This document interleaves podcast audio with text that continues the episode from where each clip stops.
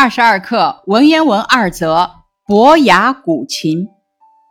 伯牙鼓琴，钟子期听之。一鼓一听，交代了两人的身份，点明伯牙是琴师，钟子期是听众。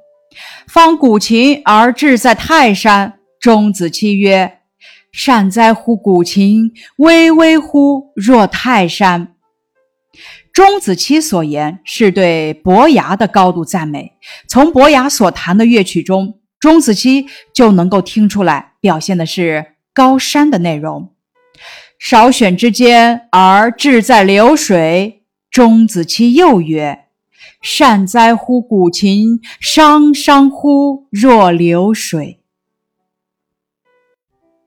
钟子期所言是对伯牙的再次高度赞美。从伯牙所弹的乐曲中，钟子期就能听出来，表现的是流水的内容。一方面表现了伯牙弹琴技艺的精湛，另一方面也表现了钟子期欣赏水平的高超。钟子期是春秋时期楚国人，方是方才、刚刚的意思，志指心智、情志。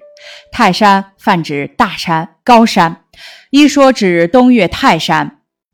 拓展知识：五岳，东岳泰山，西岳华山，中岳嵩山，南岳衡山，北岳恒山。善哉，意思是好啊。乎是语气词，表示赞美或感叹。巍巍乎若泰山，像大山一样高峻。巍巍是高大的样子，若指像。少选，意思是一会儿不久。汤汤乎若流水，意思是像流水一样浩荡。汤汤指水流大而急的样子。伯牙鼓琴，钟子期听之，方鼓琴而志在泰山。钟子期曰：“善哉乎鼓琴，巍巍乎若泰山。”少选之间而志在流水，钟子期又曰：“善哉乎鼓琴，汤汤乎若流水。”意思是伯牙弹琴，钟子期听他弹琴。伯牙想着高山时弹琴，钟子期说：“弹得好啊，就像那巍峨的高山。”不一会儿，伯牙又想到流水，钟子期又说。弹得好啊，就像那浩浩荡荡的流水。第一部分讲了伯牙与钟子期高山流水遇知音，伯牙将自己的情操和志向融入琴声，钟子期每次都能快速准确地听出来。善哉乎鼓琴，是钟子期对伯牙高超技艺的赞叹。巍巍乎若泰山，汤汤乎若流水，表明钟子期真正听懂了伯牙通过琴声表现出的情怀。钟子期死，伯牙破琴绝弦，终身不复鼓琴，以为是无足复为鼓琴者。这句话写伯牙把钟子期当做了知音，在伯牙眼里，只有钟子期是最了解自己、最懂得他的音乐的人。破琴绝弦，终身不复鼓琴，表现了伯牙对钟子期无比的敬重和深切的怀念，同时也表现了两人之间深厚的友情。破琴绝弦指摔坏所弹之琴，弄断琴弦，不再弹琴，比喻知音断绝。以为是认为的意思，足是值得的意思。者指的是什么什么的人。钟子期死，伯牙破琴绝弦，终身不复鼓琴。以为是无足复为鼓琴者，意思是钟子期死后，伯牙摔琴断弦，终生不再弹琴。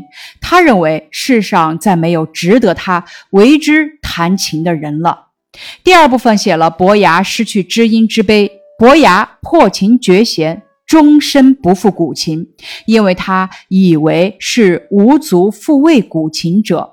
无足这个词，充分表现了伯牙失去知音的巨大痛苦和不再弹琴的决绝态度。伯牙鼓琴讲述的是高山流水遇知音的故事。伯牙弹琴，钟子期有很高的音乐鉴赏能力，能从曲中悟出伯牙的心意，二人成为知音。钟子期死后，伯牙觉得世上再没有人能听懂他的音乐了，于是破琴绝弦，终身不再弹琴。伯牙鼓琴通过描写春秋时期伯牙与钟子期之间的动人故事，反映了朋友间互相理解、互相欣赏的纯真友情，再现了音乐艺术的无穷魅力。拓展题目：从哪些地方可以看出钟子期是伯牙的知音？答案是例一：当伯牙鼓琴志在泰山时，钟子期不禁赞叹道：“善哉乎鼓琴，巍巍乎若泰山。”二：当伯牙鼓琴志在流水时，钟子期再次情不自禁地赞叹：“善哉乎鼓琴，汤汤乎若流水。”课文联想题目，请大家发挥想象，说一说伯牙的琴声还可能会表现哪些动人的场景呢？钟子期会说些什么？仿照课文形式写一写。示例：伯牙的琴声还可能会表现杨柳依依、清风徐徐、月光皎皎、炊烟袅袅等场景，如伯牙鼓琴志在明月，钟子期曰。善哉乎鼓琴，皎皎兮若秋月。而后志在清风，钟子期曰：“善哉乎鼓琴，徐徐兮若春风。”伯牙鼓琴志在芳草，钟子期曰：“善哉乎鼓琴，萋萋乎若芳草。”伯牙鼓琴志在天涯，钟子期曰。善哉乎鼓琴，遥遥乎若天涯。题目：伯牙为什么破琴绝弦，终身不复古琴？答案是例：伯牙是春秋时的琴师，虽然听者无数，但无人能真正听懂他的琴声。一天，他一个人来到山间弹琴，排遣内心的寂寞和孤独。他万万没有想到，此时此地有一个人钟子期能听懂他的琴声。后来子期死了，这对伯牙来说意味着他的琴声又无人能理解了，他的志向又无人能明白了，他又要过以前那种孤独寂寞的日子了。他不堪承受这种痛苦，所以以一种极端的方式表现了出来：破琴绝弦。终身不复古琴。大家还知道哪些描写友情的诗句呢？示例一：海内存知己，天涯若比邻。王勃，送杜少府之任蜀州。二：莫愁前路无知己，天下谁人不识君。高适，别董大。三：桃花潭水深千尺，不及汪伦送我情。李白赠汪伦。以上是伯牙古琴的学习部分，感谢你的收听。